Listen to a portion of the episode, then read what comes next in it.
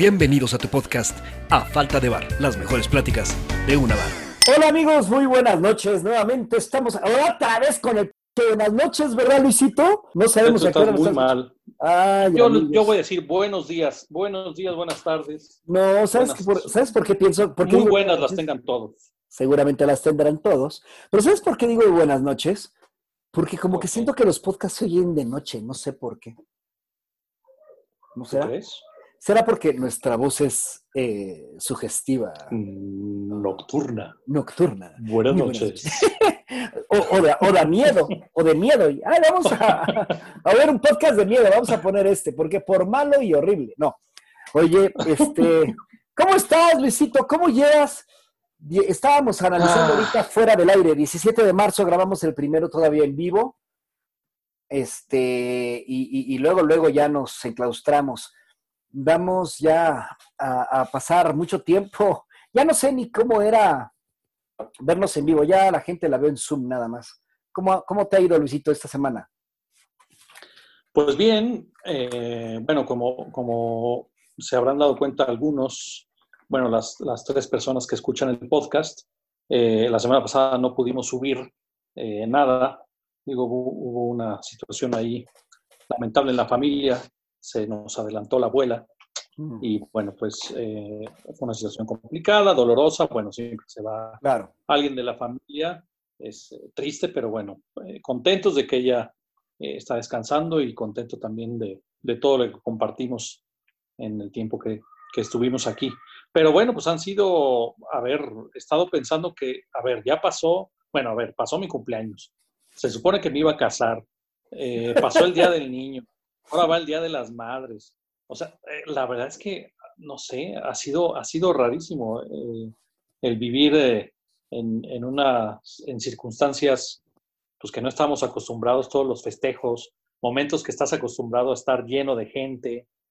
bueno, hasta el mismo, la despedida de mi abuela, realmente, pues, sin, sin, sin gente que quería estar para la despedida, pudo estar, ¿no? Eh, es lo que te iba a comentar, digo, independientemente de, compartir contigo y, empatizar con tu sentimiento, eh, pues con esta situación, pues también el, velorio tuvo ciertas, digo, sin caer en el morbo de, que nos cuenten y demás, pero sí tuvo que estar bajo condiciones especiales, ¿no? Sí, y eso que, bueno, no, no, no falleció por, por el coronavirus ni nada, sino por, eh, pues por circunstancias ya de la edad. Pero, bueno, pues las cuestiones de los eh, funerales, de los crematorios, de los este, velatorios, pues todo esto está ahorita cerrado, ¿no? Ya ha habido gente que pues, lamentablemente no ha tenido la oportunidad ni de ver a sus parientes cuando entran al hospital, ya nada más los ven al final y, y no supieron, no se despidieron. Entonces, creo que ha sido, han sido momentos difíciles para las personas que han perdido un familiar en, estas fechas. La verdad es que ha sido muy complicado, yo lo creo. No, definitivamente estamos viviendo eh, algo muy difícil, muy diferente. Eh, y yo el, otro día iba, eh, tuve que salir a hacer algunas compras, entonces iba con mi tapabocas, de donde estacioné el carro a donde fui a, la tienda, y, y, me llamó mucho la atención que observé a las pocas personas donde yo estaba en la calle y demás, todos, todos los que vi estábamos con tapabocas. Y parecía una escena de película, de, de, de, las películas de apocalípticas que hubiéramos visto hace un tiempo, ¿no? Y nunca esperé vivir esto, porque si viéramos cualquier escena del mundo es la misma. Y esto es algo que definitivamente ya nos cambió, nos cambió a todos. Lo único que hemos hablado ya en dos meses ha sido de esto, o bueno, de hecho más de dos meses. Y pues bueno, eh, nos tenemos que adaptar, porque el mundo no va a volver a ser el mismo, mi querido Luisito, ni tú, ni yo, y menos yo, porque eh, los que me siguen en Facebook eh, y en Instagram, ¿saben qué? Me rapé, me rapé. Te ve la pelona, Techu, ve. No, y aparte me quité, y aparte la cabeza de arriba, ¿eh? También. Porque. No seas naco, por favor. Ay, mis queridos amigos, saben. Oigan, es que todos los que me oyen, que, saben que doy webinars y todo, y, mis conferencias y demás, que soy muy propio, muy, soy muy propio. Eh, pues este es mi lado B, por eso me gusta que me escuchen para que vean el yin yang de Tetsuya Tamashiro, el Jin Yan, el Jin Yan. Sí me gusta, por eso se llama falta de bar. Oye, este sí, yo creo que es interesante lo que estamos viviendo, no, no forzosamente agradable, pero también depende de cómo nosotros presentemos nuestra propia vida, sin caer en la motivación babosa, o como decía, ya me acordé, era Odín Dupeirón que decía el sentimiento mágico pendejo, que, el eh, que ese optimismo mágico pendejo que, ay, ay, ay, sí, que, que, es una mamada, o sea, no, no, las cosas tan serias y, y no porque lo decretas y lo pegas en tu refri te va a ir bien, esas son mamadas. Te va a ir bien porque vas a hacer un trabajo personal de modificación de tu mente y vas a salirte a trabajar y vas a ver cómo vas a salir adelante. Pero el pensamiento mágico pendejo me cae, me cae muy bien a veces pensar que es cierto, ¿no? Oye, eh, Luisito, pero bueno, siempre hacemos nuestra introducción hablando del coronavirus porque no nos queda de otra y a la gente nos gusta saber cómo estamos viviendo. Pero, y todavía va para, para, para un rato, ¿no? Eh, de hecho, yo creo que va para, para un rato porque va a cambiar la conducta de todos nosotros y nuestros hábitos. Pero bueno, oye, Luisito, ¿cómo estuvo? Empezó la temporada, a ver, vamos a platicar en la temporada de ópera. Eh, ¿Empezó? ¿Cómo, cómo, ha ido así en Internet? Sí, empezó la temporada virtual de la Compañía Nacional de Ópera eh, hace dos semanas y bueno, pues con la idea de estar cerca de del público que habitualmente eh, está en los conciertos, en las, funciones de ópera, pero también con la intención de formar públicos nuevos que habitualmente o por los horarios o por ciertas circunstancias no han tenido la oportunidad de acercarse a la ópera, bueno, pues ahora lo van a poder hacer a través de esta, de esta propuesta de la Compañía Nacional de Ópera que se llama eh, bueno, que es la temporada virtual de, la Ópera de Bellas Artes, a través de este programa que se llama Contigo en la Distancia. Y bueno, pues eh, este domingo que, pasó fue Rusalka, ahora el domingo que viene va a ser una ópera de Verdi muy intensa, Macbeth, a las 5 de la tarde, y, de verdad que deberían de aprovecharlo porque, bueno, son espectáculos de, de primer nivel, cantantes de primer nivel, y bueno, pues obviamente está la orquesta y el coro del Teatro de Bellas Artes. Así que bueno, es una opción muy, muy buena para acercarse a lo que hace la máxima casa de ópera de nuestro país. Eh, y eso es entonces los domingos a las 5 de la tarde. Y además hay otras actividades, hay un rally que está todas las, noches a las 8 de la noche, hay preguntas sobre, sobre la actividad operística eh, mundial y uno puede participar y creo que los, y bueno, los ganadores obtendrán boletos para cuando ya se puedan tener funciones nuevamente y puedan asistir a la ópera, tendrán acceso backstage después de las funciones. Entonces, bueno, eh, pueden seguir la página de Facebook de la Compañía Nacional de Ópera y va a estar súper bueno. Perdón. ¿y en, el backstage te van a poder saludar a ti, Luisito? Claro, por supuesto. ¡Ay, qué honor! Yo quiero eso. Yo quiero eso. Yo quiero un boletito de backstage para verte. Porque es la única bueno, manera. la oportunidad. No, pero tendrán la oportunidad pues, de conocer a los cantantes, eh, de, conocer al director concertador que esté en, Oye, eh, esas ese, funciones. Ese backstage es, em, se hace en Bellas Artes directamente, supongo. Sí, sí, sí, en Bellas Artes. Bueno, yo creo que independientemente también de los, de, los músicos, de los cantantes y conocer a los artistas, pues también conocer cómo es el, el, backstage de Bellas Artes. Debe ser muy interesante para los que no tenemos acceso a esa parte como privada de, del recinto, ¿no?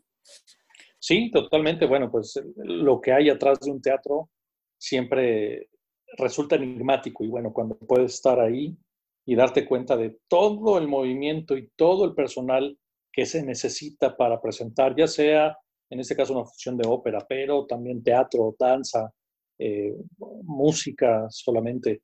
Eh, es, es, realmente fascinante todo lo que pasa atrás del escenario. Porque bueno, uno como público ve el resultado final, pero atrás hay muchísimas cosas que están pasando. Entonces, eh, tener oportunidad está buenísimo. ¿Cuántos músicos eh, eh, en, esta, en este caso están musicalizando? Bueno, depende de la ópera. hay óperas que, bueno, requieren número menor, pero hay otras óperas que requieren, que requieren número bastante grande, en músicos en el foso, Además, están en algunas ocasiones lo que se les llama las bandas internas, que son agrupaciones de músicos que están no en el lugar donde está la orquesta, sino atrás del escenario, para dar sensación de lejanía a ciertos momentos musicales, pero también están los casi 60 integrantes, no, más, más de 60 integrantes del coro de la, del Teatro de Bellas Artes. Estamos hablando que una función de ópera, eh, estamos hablando de casi 200 personas wow, eh, wow. En, el, escenario, entre los músicos, eh, los cantantes, los solistas, si hay a lo mejor apoyo de bailarines, si hay apoyo a lo mejor de personas de teatro, hay muchísima, y bueno, todas las personas que están tras bambalinas en cuestión técnica. Entonces es muchísima gente. Oye, qué locura, eh, sobre todo porque eh, en México hemos buscado que la cultura sea lo más accesible, en lo económico me refiero el boleto. Eh, y la realidad de las cosas es que no tanta gente va a estos espectáculos y, y, a veces que nos quejamos un poco de los precios, es que no nos damos cuenta que hay que mantener a mucha gente con el precio de ese boleto, ¿no? Entonces, creo que este debe ser un llamado a, hacer mucha conciencia. Aparte de que nos divertimos, aprendemos y que es algo que cuando la conocemos, pues, pues se entretiene, es un espectáculo a fin de cuentas, eh, pues no, no considerar que es algo caro, eh, sino que hay mucha gente que depende de ese boleto. A veces uno pensaría que se lo gana nada más el director de orquesta, que todo el dinero va para Luis, y no, Luis lo tiene que repartir entre muchísima gente. Ya vimos más de 200 personas en una, en una obra, ¿no? Una apuesta. Sí, realmente muchísima gente y, eh, bueno, pensar que cualquier expresión artística, bueno, más allá del entretenimiento, eh, pues es, es, un canal de comunicación entre el artista, pero también el público, es un canal de desahogo, de catarsis, por así llamarlo. Entonces, eh, y ahora creo en estos momentos, realmente nos estamos dando cuenta que la cultura es súper necesaria, que es de alguna manera lo que a mucha gente le está ayudando a sobrellevar el encierro, ya sea eh, escuchando música, leyendo un libro o hasta viendo una película. O sea, realmente la cuestión del mundo artístico, eh, vemos que no es solamente un entretenimiento, sino es una necesidad del ser humano, cualquier expresión artística. Y fíjate que es interesante ese tema. Eh, la verdad es que en México no somos un país educado en, artes clásicas. La verdad, eh, como podrían ser eh, países como Italia, Grecia, España, Alemania, etcétera. Eh, no, no somos, es más, Argentina y Chile son países muy educados en, esa parte de apreciación artística. ¿Qué crees que sea? ¿Cómo, ¿Cómo, podemos acercar la cultura? Sobre todo tenemos, claro, hay que entender que tenemos una gran disparidad económica en este país y que eh, la, cultura está relacionada con la educación. Pero yo pienso que ¿por qué una expresión artística tendría que ser consecuencia de la educación?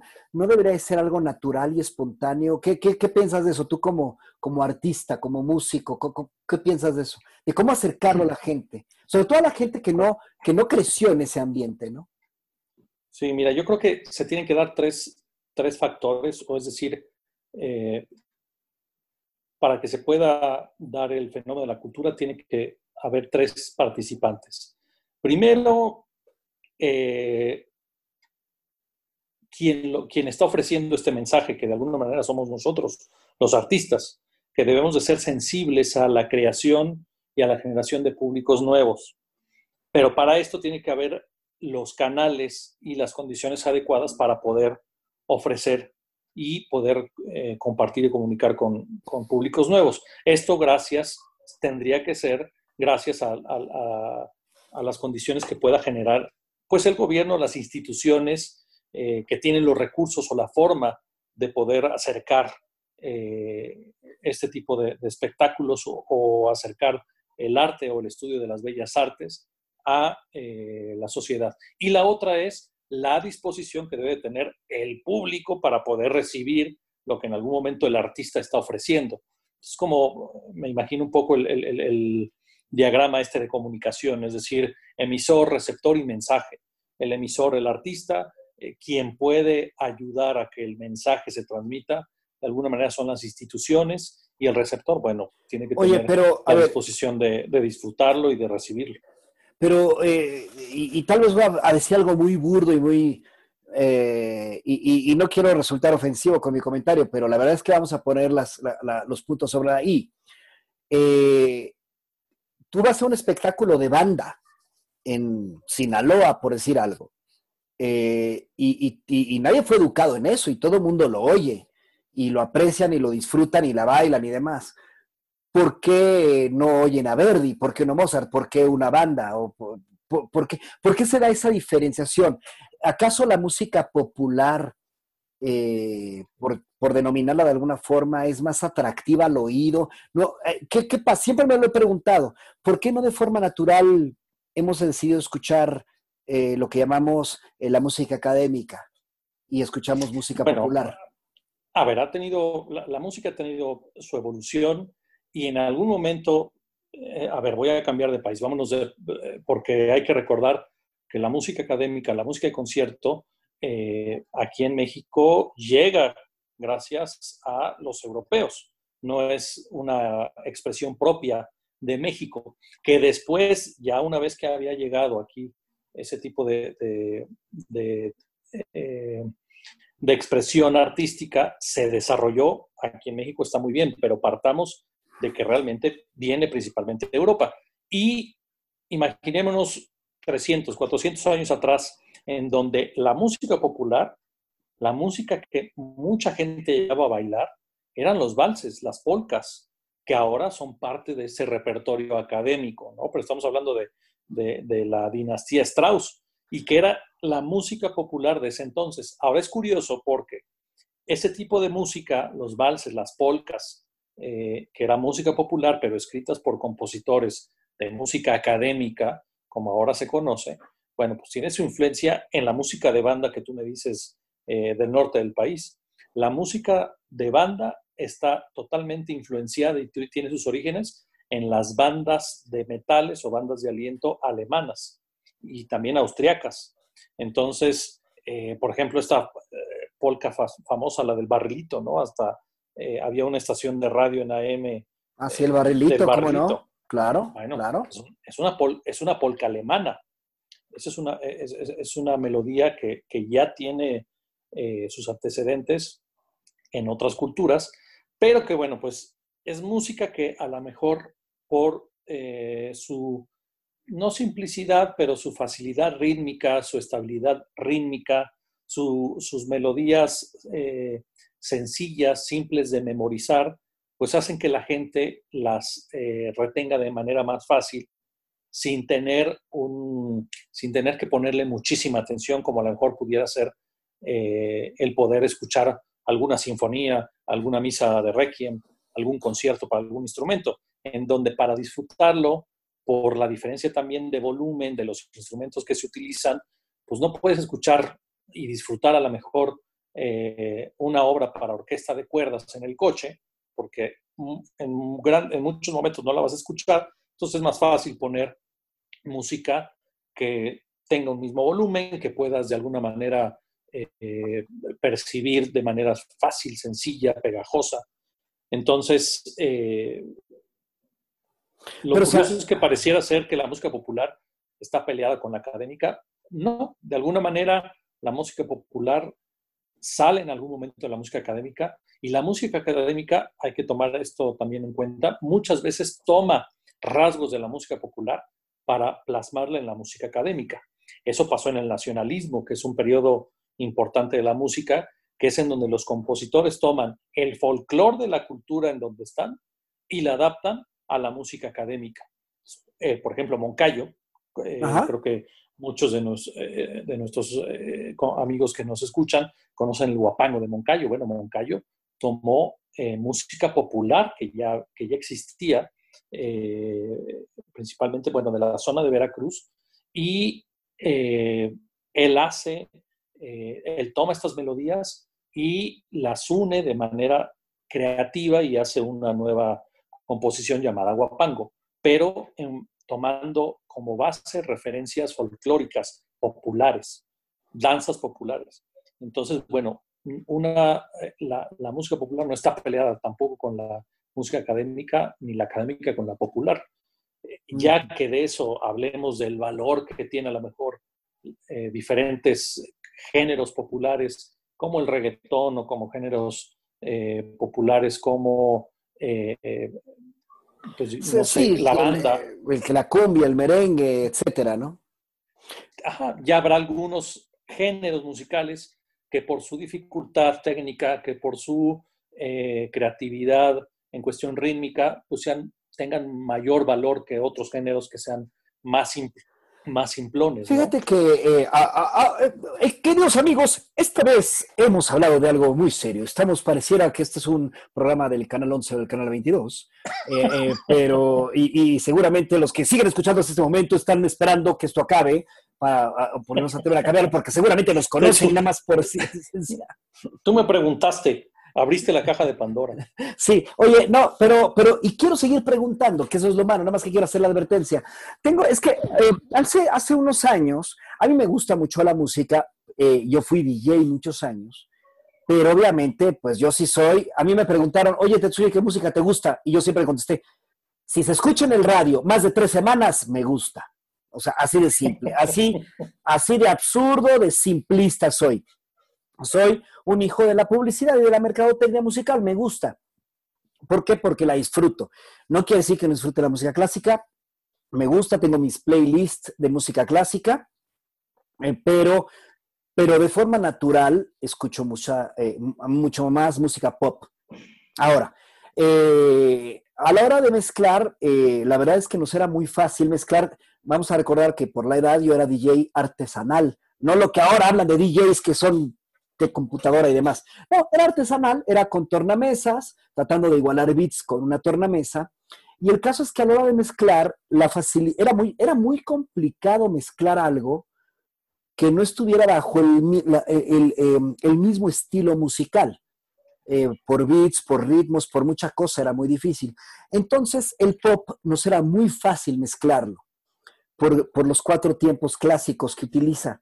Eh, y nos damos cuenta que la gente eso lo baila de forma natural. ¿Será que el oído humano o algo, eh, eh, hay, hay, una parte conectada neuronal por la cual cierto ritmo o ciertos tiempos en la música son más agradables al ser humano? ¿O, cómo funciona? Cuando estudias eso, de la música, supongo que no nada más es estudiar instrumentos y notas, sino también una influencia en cómo funciona el sonido en el cerebro, ¿no? Digo, supongo, no estudié música yo, pero no sé si, si estoy diciendo una barbaridad o si se estudia eso también. No, bueno, claro que hay, hay estudios sobre lo que, bueno, en la misma historia de la música que nos dan en, en las escuelas, ves cómo ciertos patrones rítmicos tienen mayor influencia en el ser humano o cómo ciertas culturas han utilizado estos patrones rítmicos, eh, porque, bueno, son más fáciles de recordar o de percibir. Y aunque no en todas las culturas es igual, ¿eh? yo te podría decir que una de las culturas que también se estudia en música es, es Grecia. Ah, ya te acabaste la botella. No, estoy diciendo. Está exprimiendo la botella. Estoy viendo que oigan, exprime la botella. Oigan, quiero aclarar, una, una persona el otro día me dijo, oye, como que sí le tomas en el podcast, ¿no? No es cierto, es un engaño. Entonces, no, ustedes por, están viendo. Estoy tomando agüita, agüita. No, la verdad es que no sé. ¿Saben qué me gusta? No bebo nada, pero lo que me gusta platicar con Luis es que se antoja la botanita, el traguito, se platica muy a gusto. Esperemos cuando se levante el coronavirus podamos este, de partir. Por eso se llama A Falta de Dar este, este podcast. Pero bueno, te interrumpí. Continúe, maestro, por favor. Entonces te digo que hay patrones rítmicos, eh, eh, digo, en la antigua Grecia que, que no son a lo mejor eh, naturales para nosotros, que son compases de cinco tiempos, de cinco bits, de siete bits, de nueve bits, y que para ellos era o es hasta la actualidad como muy fácil de bailar y que a lo mejor para nosotros es más complicado. O tú te vas, por ejemplo, con la facilidad que pudiera tener eh, pues los cubanos para, bailar salsa eh, y que a lo mejor un europeo a lo mejor no se le hace tan fácil, ¿no? Entonces, sí es muy interesante cómo la cultura, eh, la sociedad misma decide o a lo mejor hasta inconscientemente, qué patrones rítmicos musicales adoptar de forma más sencilla. Como te decía, en Viena, pues antes los valses, las polcas. Claro. O en Estados Unidos, pues, el rock and roll en algún momento. Y que eran pasos hasta naturales para los niños bailar. de hecho, ahorita que platicaste esto que se hace de, de, los griegos y demás, yo recuerdo mucho de niño una película muy famosa, un, clásico del cine que se llama Sorba el Griego, que, que su, su, música es muy particular, es griega obviamente, y cómo empezaban a bailar esta típica, que empiezan a moverse rapidísimo. Eh, eh ubicas el, soundtrack de Sorba el Griego? Sí, claro, eh, lo escribió Mikis Theodorakis. Ah, este exactamente. Este año, cumple, 95 años de vida, el maestro sigue vivo. Y bueno, pues una de las, bueno, ha escrito muchísima música, ¿eh? Muy interesante. Sí, sí, pero. cosas eh, muy buenas. Pero la, clásica es el griego, sí, exacto. En especial, creo que, bueno, el maestro ha sido mega conocido por Sorba el griego, efectivamente. y el tipo de baile se llama sirtaki. Así es ese género musical. Y eh, la característica del sirtaki es eh, un, tipo de baile que empieza de alguna manera lento y poco a poco se va acelerando y eh, el baile es muy activo, muy emotivo, muy alegre. Y bueno, hasta el momento de tocarlo, yo, yo he presentado esta pieza con diferentes tipos de agrupaciones y la verdad es que la gente lo disfruta muchísimo. Eh, es, sí, sí, sí. Eh, y aparte melódicamente, eh, bueno, tiene la magia esta, esta pieza de solo el griego de que es pegajosa, o sea, la oyes y la recuerdas inmediatamente. Claro, aunque no seas griego, yo era niño, no tenía ningún tipo de influencia europea y la verdad es que la, tengo en la mente, ¿no? Me llama mucho y me encantaba verlo, ver la, la, escena de cómo empezaban a bailar. Entonces, si alguien no ha visto solo el griego, busque en YouTube al menos eh, esa parte donde empiezan a bailar y es muy interesante cómo empieza, como bien dice mi amigo Luis, lento y empieza a una, y a una velocidad, pero rapidísima, la música. Sí, sí. Oye, ya hablando de música clásica, aprovechando, bueno, más bien de música académica, aprovechando este, otra, otra duda que tengo, muy interesante, yo tengo ciertas, como yo soy hijo de la publicidad, me gusta lo muy común. Entonces, como sabe el griego, pues es algo muy común, pero también una de las fascinaciones y, que lo he visto ya tres veces en, espectáculo es el Carmina Burana. Eh, pero alguien me explicaba que el Carmina Burana es un conjunto, o sea, son mil poemas, son mil cosas. Eh, quisiera que, aprovechar este espacio, ya que estamos hablando de música académica, si pudieras compartirnos, porque mucha gente cree que el Carmina Burana nada más es esa, esa parte que todos conocemos, el, el coro que es muy, muy común, que es muy fuerte, pero creo que el Camina Burana es algo... de fortuna Imperatrix Mundi. Ay, Dios mío, es que es, tan culto, Luis. Ay, y, y, con esa pelona. Oye, a ver, platica. espérate. Eh, platícanos un poquito el Carmina Burana, realmente, porque poca gente lo ubica esa parte y van a ver el espectáculo realmente nada más por esa parte, ¿eh? y, y, y me, me, jacto de ser de esos culpables que van por, nada más para ir a escuchar eso. Eh, pero explícanos un poco más del Camina Burana, porque entendí que es algo mucho más allá que esa parte, ¿no? Sí, sí, sí. A ver, eh, lo que pasa es que el, el, Carmina Burana, a ver, es una cantata, eh, pues por decirlo así, escénica. Es una representación musical sinfónico-coral de varios textos, de varios poemas de los goliardos, es decir, de la época medieval, y que fueron siendo eh, conjuntados por Karl Orff, que es el compositor, y después em, él utiliza esta composición para darle forma. Pero como bien dices, lo más conocido es eh, el primer número de la, del Carmina Burana, que es el O Fortuna Imperatrix Mundi, pero eh, la obra completa dura aproximadamente una hora y es esta unión de diferentes poemas profanos eh, que hablan pues, de la riqueza, del amor, de la lujuria, de varias cosas, y, que es muy interesante. Y aparte, es, parte como de una, trilogía porque además de Carmina Burana, está también eh, Catuli Carmina y El Triunfo de Afrodita, que son este conjunto también de, escritos, de poemas eh, llevados a la música. Entonces, sí, se pensaría que solamente es el famoso eh, sección, el segmento que más eh, se conoce, pero no, es una obra mucho más amplia. Oye, y fíjate que algo bien interesante, a mí me encanta porque emocionalmente, sin saber lo que dice, me motiva, o sea, te mueve algo, algo mueve. Eh, y ni siquiera, y no estoy entendiendo nada de lo que dice. Me imagino que si aparte entendiera lo que está diciendo, sería mucho más impactante, ¿no? Bueno, ahí te vas entonces con la creatividad para poder llevar a la música, eh, la creatividad del compositor para poder llevar a la música y que la gente pueda percibir cosas sin saber el texto. Eso es muy interesante porque, a ver, cuando, cuando escuchamos una canción de José José o de Luis Miguel, pues nos vamos por la letra, ¿no? Y a lo mejor está triste, nos da nostalgia, nos hace recordar a quién sabe quién. Pero a mí me recuerda siempre cuando calienta el sol aquí en la playa, siento tu cuerpo vibrar, Luisito. O sea, cuando lo oyes, ¿te de mí? sí, sí, sí, sí, sí. No, no, no, no, o sea, en general, nada más. Sí. Es muy profundo, muy profundo, ah. Luis. o bueno, pues la música cubana también, no sé si, si te gusta algún son, alguno en especial que te guste, ¿no? ¿Te gusta a ti ese son?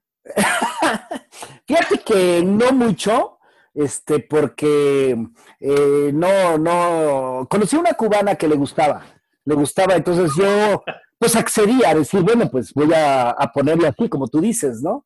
Y aprendí un poco del son y lo ponía ¿qué es el son? Yo les decía. ok. qué, qué bonito. Pues muy bien, amigos, pues ese fue Tetsu y su comentario. Perdón, le di un traguito a mi agüita. Oye, bueno, oye, interesante. ¿Sabes qué? Eso está, eso está bien padre. Yo creo que hemos. Eh, eh, lo padre de este podcast es que, como hablamos de todo y de nada, pero a fin de cuentas, estamos aprendiendo y yo aprendo mucho cuando escucho esto. Aunque no crean, se aprende de Luis, se aprende. No solamente vulgaridades, también algo de cultura.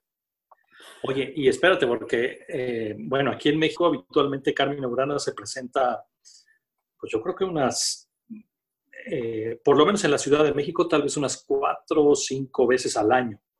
Y el año pasado en eh, Cancún.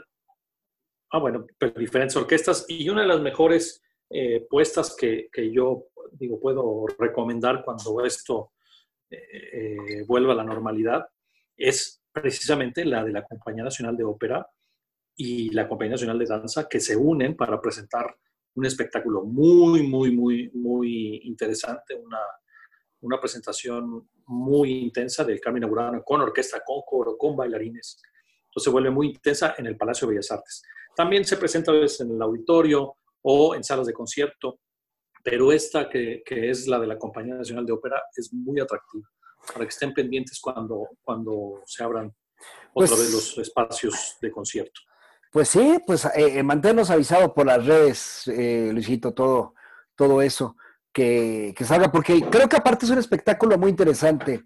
Yo lo vi con la Orquesta Sinfónica de Cancún, que ni siquiera sabía que Cancún tenía una orquesta sinfónica, eh, y ahí vi con un director invitado que trajeron para el Carmina Burana, y fue muy interesante, fue muy padre, me, me, me gustó. Bueno, siempre me ha gustado. Y otra vez lo vi en el Alcázar del Castillo de Chapultepec, eh, un concierto privado que se hizo.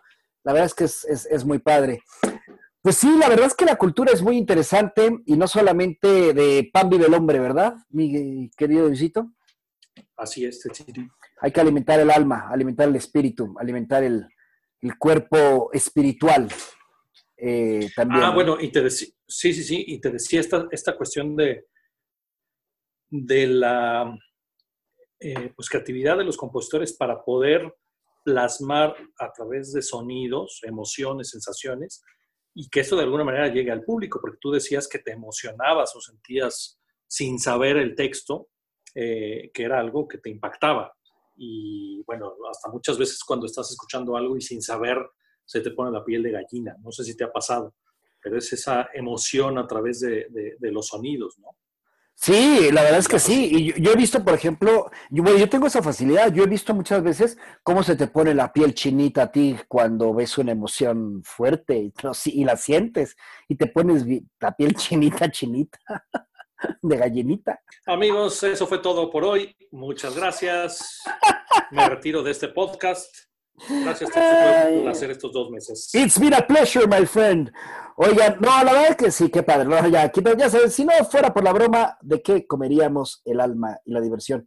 Oigan, muy bien, Luisito. Yo la verdad es que ha sido muy interesante eh, estar platicando sobre cuestiones de cultura, platicar sobre algo nuevo, algo diferente para este podcast. Yo no sé si los demás, mi mamá va a estar muy contenta porque a mi mamá sí le encanta escuchar todas estas cosas, pero este, eh, no, no solamente tenemos que hablar de las diferencias de edad, ni de las novias, ni nada, también podemos hablar de música, de cultura, de esas cosas. Así es, Tecito. Déjate de agarrar. y aparte, bueno. Ustedes no están viendo, pero Luis se está sobando la bubi. ¿Por qué te estás haciendo eso? Rascando. Pues déjate de rascar. Ay, qué cosa, qué cosa, qué escena. Qué escena, qué escena. Oigan, ¿qué pasó, Luisito? ¿Qué? ¿Cuándo vamos a hacer nuestro Facebook Live nocturno? Facebook Live de dos y media de la mañana para todos los noctámbulos. Ese sí va a ser en vivo, no, es, podcast. Ese es en vivo por Facebook y por Instagram. Oye, ¿qué te parece si, si, a ver, vamos viendo calendario y vamos haciendo la propuesta para que nos vayan escuchando? Sí, porque hay que anunciarlo por, por Facebook y por Instagram. Vamos a empezar a transmitir 2.30 de la mañana. Súper. Pues mira, ¿qué te parece? A ver, hoy, hoy estamos a 6 de mayo y em, podemos pensar el 28 de mayo, jueves 28 de mayo. ¿Por qué no? pues para ese tiempo de... ¿Por qué no? ¿Por qué no? Oye, ¿de 2020 o de 2024? No, 2024 para que podamos tener gente, porque si no vamos a estar tú y yo nada más. No, eh, digamos tan siquiera 20 de mayo, ¿por qué? Porque hasta el no, 20, no, falta mucho. Ok, la semana bueno, 21 de mayo. ¿Por qué 21? No, para, para poder darle oportunidad a, que la gente se entere. Y el jueves 21 de mayo, entonces hacemos el podcast. Eh, no, o será mejor en viernes, porque hay gente que trabaja, hay gente que trabaja, aunque haga home office. Sí, sí, sí. yo creo que tiene que viernes ser... 22. Viernes 22 de mayo. Perfecto. Viernes Para que los que están escuchando vayan apartando. Y entonces va a ser viernes 22 bueno, más bien la madrugada del eh, sábado 23. Eh, exactamente, va a ser eh, en, la madrugada de viernes a sábado, viernes 22 a sábado 23 a las 2 de la mañana. 2 de la mañana para no utilizar medias horas, 2 de la mañana. Y colgaremos cuando nos aburramos y cuando ya nadie esté y nos colgaremos ahí un ratito. Pero es importante que se conecten 2 de la mañana y ya si nos aburrimos. Y si no, seguimos platicando tú y yo con nuestro trago, dos de la mañana. Vamos a hablar de, los de, dolores de vida, de cuando te rompen el corazón, de, de, cuando quieres matar a alguien, cuando, te, cuando odias, cuando sufres, cuando estás estresado porque no tienes lana, cuando perdiste el trabajo. Vamos a hablar de todas las cosas que le duelen a toda la gente que tiene insomnio y por qué no puedes dormir porque sufres. Vamos a hablar de esas cosas y vamos a dar nuestro punto de vista. Ya lo dije. Oye, y si a lo mejor no puede dormir porque, porque es eh, vigilante y es, tiene que estar despierto, ¿qué va a pues, pasar con esas personas? No, ese güey lo sacamos del chat. Porque no podemos trabajarlo, cabrón, sigue vigilando, güey. No, no estás perdiendo el tiempo con gente tan entretenida como nosotros. Bien, Tetsito. Oiga, pues la última y nos vamos, Luisito, muchas gracias. La última y nos vamos. Eh, ¿Qué opinas de que nuestro eh, señor presidente hoy dijo que iba a checar en Twitter, iba a pedirle a Twitter y a Facebook que investigaran si había granjas de bots, de gente que estaba atacándolo, pero que eran robots. Y entonces hoy en la mañana el presidente en la mañanera dijo que sí le contestó Twitter, pero como que como no habla inglés, no entendió. Supo. No mames, no mames. O sea, de veras digo, esto es algo sui generis. ¿Qué opinas de eso, Luisito?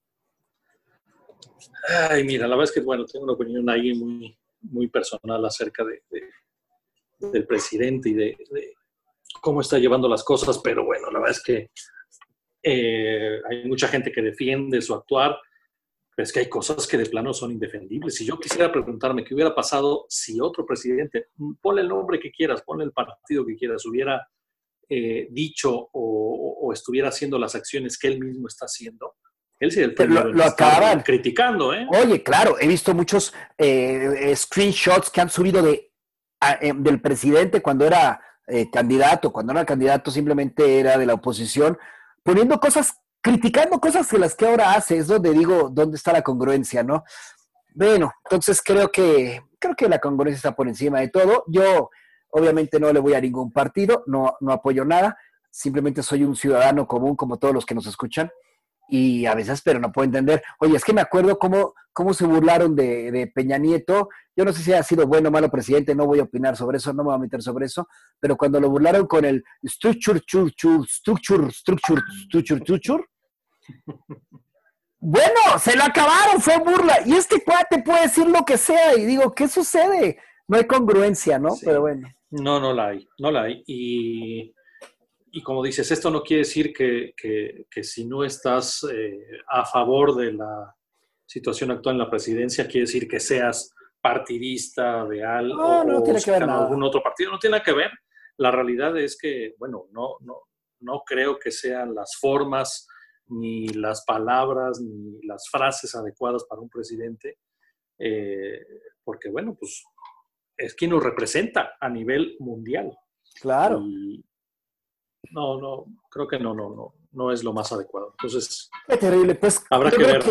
oye, pues definitivamente eh, con eso sí es la última y nos vamos, porque ojalá fuera la última y se fuera. Pero faltan, sí, falta, falta. Amigos queridos, tenemos cuatro añitos y medio. Oye, hay que, hay un, un, un saludo y una felicitación porque este podcast va a salir antes del Día de las Madres. Así que bueno, una felicitación por el Día de las Madres que va a ser el 10 de mayo. 10 de mayo, este, lo estamos grabando hoy 6 de mayo, pero lo vamos a subir el 8 eh, de mayo. Esto se está subiendo eh, viernes 8 de mayo, se está subiendo ahorita esto, entonces todavía nos quedan dos días para que feliciten a sus mamacitas. Felicidades a la mía, este, felicidades a la tuya, que bueno, me mandó saludos la señora, lo digo muy respetuoso. Saludos, señora, felicidades. Es por un hijo muy talentoso. Mándale saludos a la abogada Paz, dile feliz, gracias, abogada Paz. Gracias, eh, muy bien, abogada Paz, gracias por su hijo, que, bueno, por sus hijos, porque la verdad es que me llevo muy bien con, con todos ellos. Ah, qué barbaridad. Bueno, muy bien. Este, bueno, pues saludos a todos. Gracias por escucharnos en este podcast eh, y seguiremos en contacto. Luisito, nos vemos la semana que entra. Gracias a todos. Belsito, muchas gracias. Cuídate. Feliz. Saludos. Adiós. Bye bye. Nos vemos. A falta de ver. Adiós.